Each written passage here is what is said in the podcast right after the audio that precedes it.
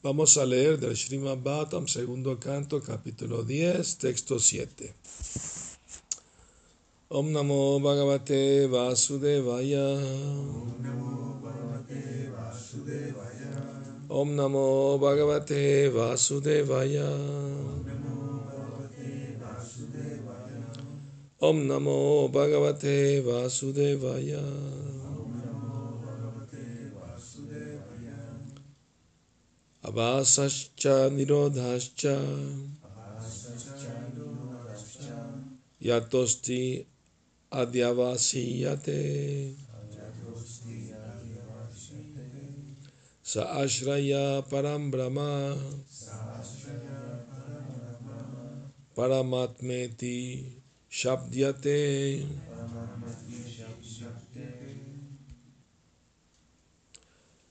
El Supremo, quien es célebre como el Ser Supremo o el Alma Suprema, es la fuente suprema de la manifestación cósmica y también su depósito y su terminación. Por ello, Él es el manantial supremo, la verdad absoluta. Significado. Como se explica en el mismo comienzo de El Srimad Bhattam, Yamadya Taha, Brahmeti Paramatmeti Shabdyate, son sinónimo de la fuente suprema de todas las energías, denominada Param Brahma, Paramatma o Bhagavan. La palabra iti que se usa aquí en este verso completa los sinónimos y así pues se refiere a Bhagavan. Esto habrá de explicarse más en los versos posteriores, pero este Bhagavan, en fin de cuentas, significa el Señor Krishna, debido a que el Srimad me ha aceptado a Krishna como la suprema personalidad de Dios. tu Bhagavan Swayam, la fuente original de todas las energías, o el sumum bonum, es la verdad absoluta, que se denomina Parama, Brahma, etc. Y Bhagavan es la última palabra en verdad absoluta. Incluso entre los sinónimos de Bhagavan, tales como Narayana, Vishnu y Purusha, la última palabra es Krishna, como se confirma en el Bhagavad Gita. Aham sarvasya prabhavo matta sarvam pravartate, etc. Además de esto, el Srimad Bhattam es la representación del Señor Krishna como una encarnación sonora del Señor. Krishna swadamopagate dharma janadivi saha kalaunashtadrisham esha puranarko dunoditaha Bhagavatam 1.3.43 Así pues, como conclusión general, el Señor Krishna es la fuente última de todas las energías y la palabra Krishna significa eso. Y para explicar a Krishna o la ciencia de Krishna se ha preparado el Srimad Bhattam. En el primer canto del Srimad Bhattam, esa verdad queda indicada en las preguntas y respuestas de Sutta Goswami y grandes sabios tales como Shaunaka. Y en los capítulos primero y segundo del del canto se explica eso. En el tercer capítulo se encuentra más explícito este asunto y en el cuarto capítulo se encuentra más, aún más explícito. En el segundo canto se hace énfasis adicional en que la verdad absoluta es la personalidad de Dios y se señala al Supremo Señor Krishna.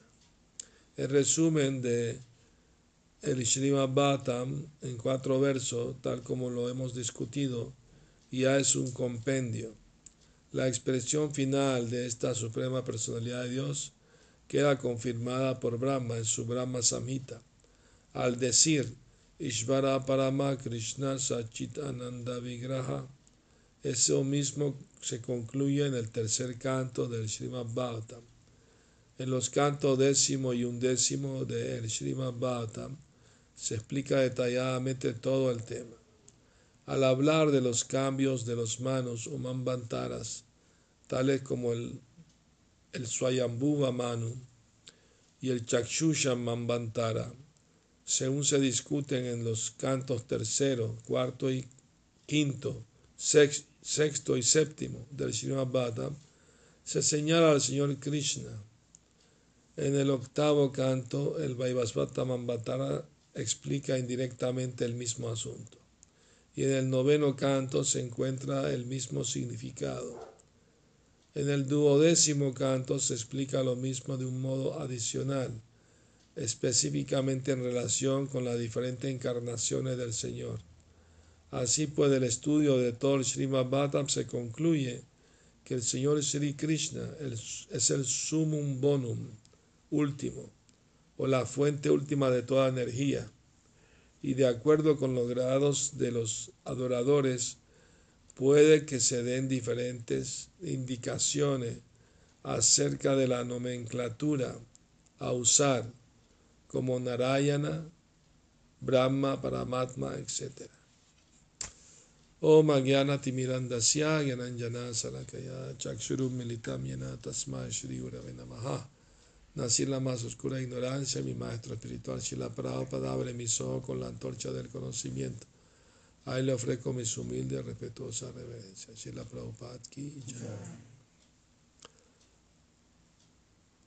Traducción de nuevo, el Supremo, quien es célebre como el Señor Supremo o el alma suprema, es la fuente suprema de la manifestación cósmica y también su depósito y su terminación. Por ello, Él es el manantial supremo, la verdad absoluta. Entonces, eh, el Srimad Bhata muy claramente explica que esa fuente de todo lo que existe es Krishna. Y todos los grandes sabios de la antigüedad aceptaron a Krishna como Narada Devala Vyasa, ¿no? Shukadeva Goswami, Sutta Goswami, y así toda la asociación discipular de las cuatro sampradayas, porque existen, nosotros pertenecemos a la Brahma Sampradaya, pero hay otras tres sampradayas autorizadas también, que vienen de Rudra, que es la del señor Shiva, eh, Shri, que viene de Lakshmi, y Kumara Sampradaya, que viene de los Kumaras, Sanat Kumara y todas coinciden igual de que Krishna es la persona suprema, el origen del universo, de toda la creación, manutención y aniquilación del universo.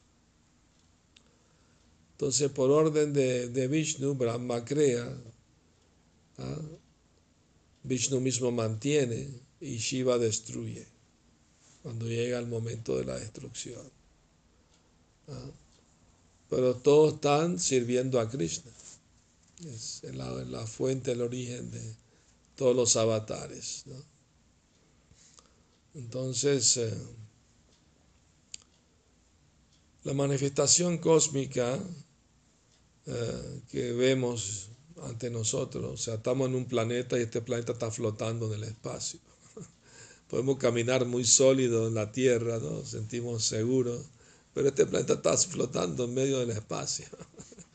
y hay un montón de planetas también flotando ahí en el espacio.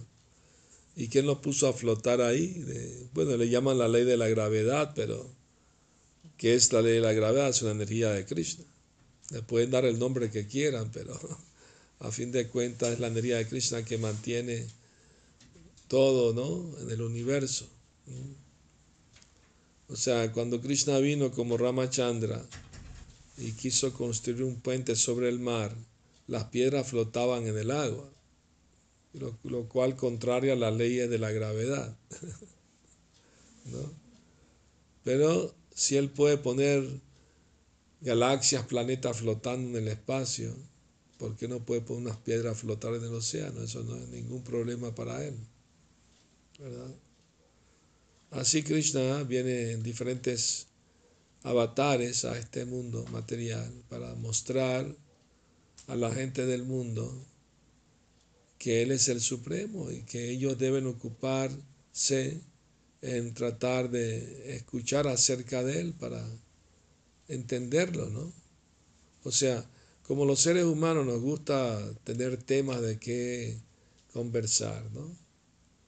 Eh, la gente, por ejemplo, de temprano está escuchando la radio, la televisión, leyendo los diarios para enterarse de las noticias, de lo que está pasando en el mundo. Ah, pero ¿de qué hablan? Pura política y economía, eh, problemas sociales, etcétera, ¿no? Pero el tema más importante es hablar de Dios, porque Él es el origen de todo lo que existe. Entonces, el ser humano está desperdiciando su vida al hablar solamente de temas mundanos y no preocuparse de su verdadera vida, que es su vida eterna, su vida espiritual. E, es algo muy prominente en la sociedad moderna que en todos los medios de comunicación se evita hablar de Dios. O sea, es muy raro que alguien hable de Dios en los medios de comunicación hoy en día. no, no, no está de moda, pues, ¿no? Hablar de Dios. Y si alguien habla de Dios, lo consideran religioso, fanático. ¿no? Me acuerdo, nos invitan a veces a dar conferencias en escuela, alguna, pero no hable de religión, dice. ya tienen como un prejuicio hacia la religión. Bueno, religión quiere decir Dios, ¿no? Porque no hay religión sin Dios. Aunque, aunque me enteré que hace unos años en Estados Unidos un, un, hombre se le ocurrió registrar una religión, pero que no, es, no hay mención de Dios en ella. Entonces, hasta las religiones inventan sus propias filosofías, pero eso es una desviación completa, porque nadie puede inventar principios religiosos. Solamente el Señor Supremo puede establecer los principios de la religión. Entonces el mundo está lleno de engañadores y engañados, explotadores y explotados, y así sigue el mundo girando. En base a un concepto erróneo de que somos producto de la materia, somos estos cuerpos materiales. Ese, grandes científicos, filósofos, ¿no? Eh, políticos, todos están en plena ignorancia, creen que el cuerpo es eh, ellos mismos y están mal dirigiendo a la gente a ese concepto también. Entonces, eh, por eso es tan importante basarse en las escrituras sagradas para así darnos cuenta de que la sociedad moderna está mal dirigida por hombres ciegos espiritualmente, guiando a otros ciegos. Entonces la página de Srimad Bhata nos ofrece la oportunidad de iluminarnos espiritualmente para no seguir dejándonos engañar por tantas teorías y especulaciones que existen hoy en día ¿verdad? en el mundo. Entonces, eh, cuando Krishna quiere crear el mundo material, él se expande como Mahavishnu. Y después Mahavishnu crea todos los universos y después se expande como Garbo y Vishnu y entra en cada universo. Y hay millones, trillones de universos. Prabhupada dice es como un saco grande lleno de semilla de mostaza. Y este universo tan solo es uno de ellos, una semillita de mostaza, así de chiquito. ¿no? Hace un tiempo vi un eh, video de, un eh, telescopio que tienen flotando en el espacio, ¿no? el Hubble creo, algo así. Y no sé de dónde, de, de, de Saturno, Marte fotografió la Tierra y se ve como un puntito así chiquito, una pequeña estrellita. Y ahí está la Tierra. ¿no? insignificante, pequeñita. Y aquí todo el mundo peleando, matándose, ¿no? ¿Y para qué? ¿No? Porque el mundo está lleno de ignorancia. Y solo por ignorancia la gente se hace daño a sí mismo y hacen daño a otros. no hay otra explicación. Entonces la solución a todos los problemas de las personas es volverse consciente de Cristo, consciente de Dios. Entonces el árbol de Akashai Vishnu se expande como Shiro de Akashai Vishnu, que es Paramatma. Y Paramatma entra en el corazón de todos los seres vivos, incluso dentro de cada átomo de la creación. Un científico que hace unos años ganó un premio Nobel sobre física, él dijo humildemente, lo único que sabemos es que hay algo dentro del átomo que se mueve refiriéndose al neutrón y protón, pero no sabemos por qué ni cómo. Pero las escrituras sagradas nos dicen, porque como Krishna entra dentro del átomo, él activa el neutrón y protón. Porque el átomo es algo material, no se puede activar a sí mismo. Necesita una energía espiritual. Así como este cuerpo está vivo, está consciente, porque nosotros alma espiritual estamos dentro del cuerpo. De lo contrario, no tendría vida el cuerpo material. Los átomos también son materiales, a menos que, que Krishna entra en ellos como Paramatma, no se activan, no tendrían vida, no tendrían movimiento. Entonces Krishna es el alma del universo. Así como nosotros somos el alma que habita este cuerpo, Él es el alma de todo el universo porque sin Él no habría vida del universo. Así de simple. Entonces Krishna es el manantial supremo de todo lo que existe y es la verdad absoluta. ¿Cuál es la diferencia entre verdad relativa y verdad absoluta?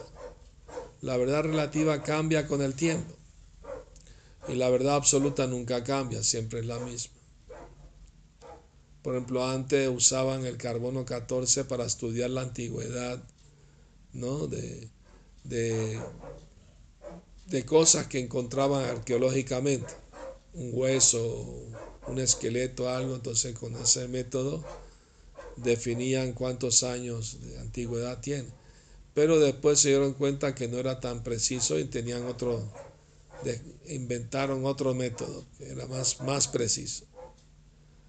Entonces los científicos dicen, bueno, estamos progresando porque estamos descubriendo nuevas cosas. Pero es que no es, esas cosas no es que no existían. Simplemente yo no las conocían. Entonces están admitiendo que están en ignorancia. Pero su método de investigación es imperfecto porque no saben que hay una fuente original espiritual de todo lo que existe. Ellos piensan que la energía material en sí es, la fuente, el origen de todo. Pero no saben que la energía material eh, está bajo el control de Krishna. Prakriti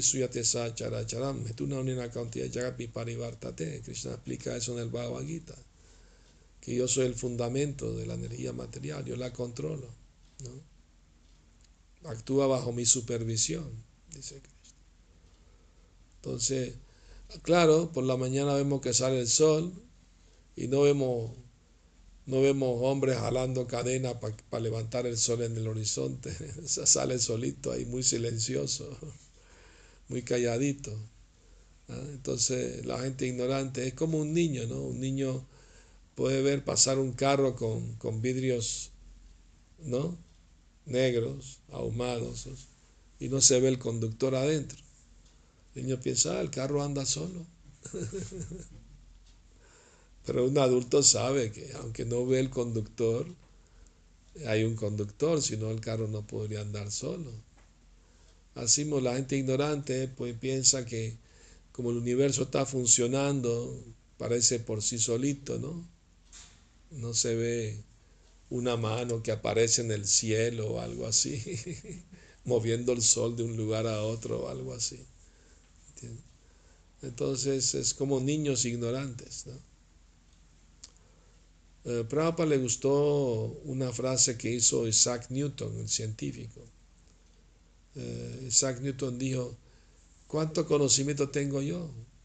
Simplemente he reunido unos poquitos granos de arena en la playa, pero cuánta arena no hay. O sea, solamente recogí unos poquitos granitos de arena. Para Dios eso es humildad. Reconocer nuestras limitaciones es verdadera humildad.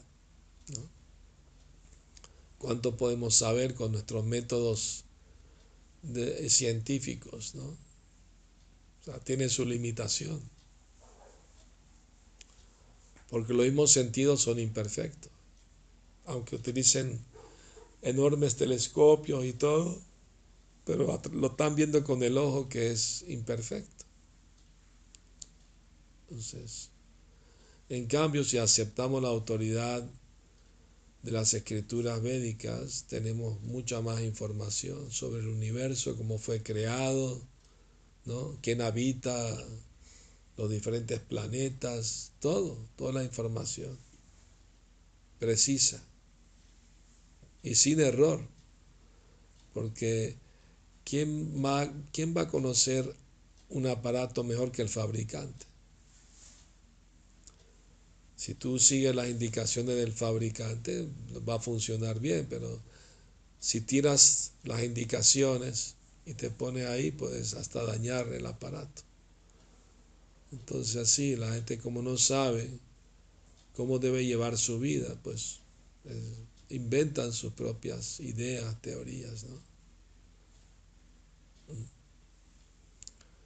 Y por eso el mundo está cada vez peor, en la realidad, ¿no? Pero afortunadamente en Kali Yuga está el método sublime y fácil de cantar los santos nombres de Krishna para elevarse al plano espiritual. Y Shila Prabhupada y sus seguidores lo están, siguen distribuyendo por todo el mundo.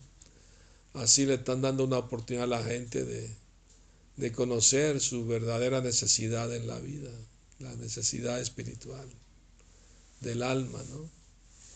de encontrarse con su origen divino, de, experimentar verdadera dicha espiritual. Entonces, tenemos que seguir adelante con nuestra práctica espiritual diaria, lectura diaria del Srimad Bhagavatam, y encontrar siempre inspiración para nuestro avance, porque sin eso no se puede seguir adelante. Tenemos, necesitamos tener inspiración, entusiasmo, motivación. Y la motivación la adquirimos en la compañía de los devotos, cuando leemos, escuchamos, conversamos, preguntamos acerca de los temas espirituales, ¿verdad? Entonces mañana se va a celebrar la aparición de Barajadeva, que es un avatar de Krishna en forma de jabalí. ¿Quién se iba a imaginar que Dios va a venir aquí como un jabalí? La gente le suena inverosímil, ¿no? Eso quiere decir que Krishna tiene sentido del humor también, para, para romper los esquemas de la mente de la gente, ¿no? Él puede hacer cosas increíbles, ¿no? Pero un jabalí tan grande que en su colmillo estaba sosteniendo la Tierra, el planeta Tierra. ¿Quién puede igualar? No hay ningún jabalí de ese tamaño. Entonces cuando Krishna hace algo, lo hace grande, maravilloso, sobrenatural. ¿no? Entonces, eh, ¿tienen alguna pregunta? Saludos, comentarios. Sí. ¿Por qué Shiva tiene que destruir tiene que destruir los planetas? Porque le llega a su tiempo. O sea, como el mundo material no es eterno, es temporal. Entonces, así como es creado, tiene que ser destruido para volver a crearse de nuevo. o sea, porque solamente el mundo espiritual es siempre permanente, nunca se destruye, nunca se crea, siempre está.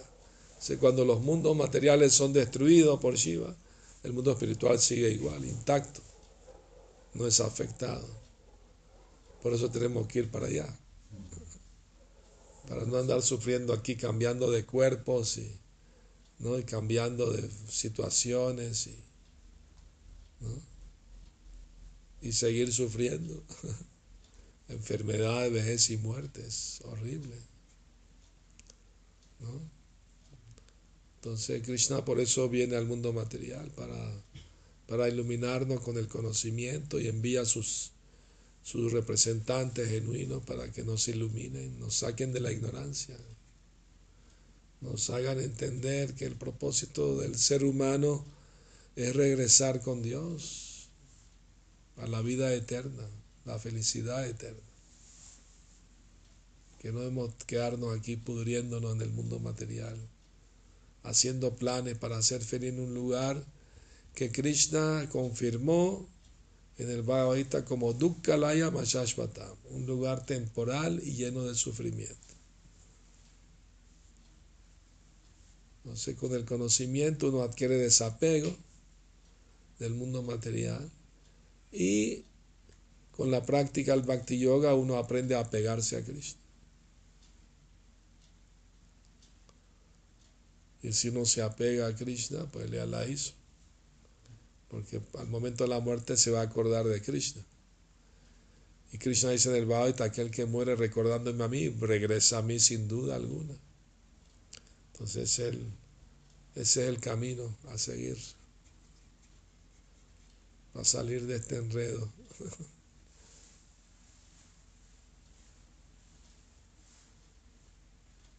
Acá no hay preguntas, solamente eh, saludos de eh, Nicolás Muñoz, Hare Krishna, mi reverencia, Guru Maharaj, y también de María Reyes López. Acepte mis humildes, respetuosas reverencias, su santidad Bhakti Sundar Maharaj, Hare Krishna, Hare Rama. Haribol, Haribol. Gracias por los saludos. Saludos a todos. Bendiciones. Hare Krishna. Ya, Shila Prabhupada, ya. Gora Premanandi, Hari Haribol.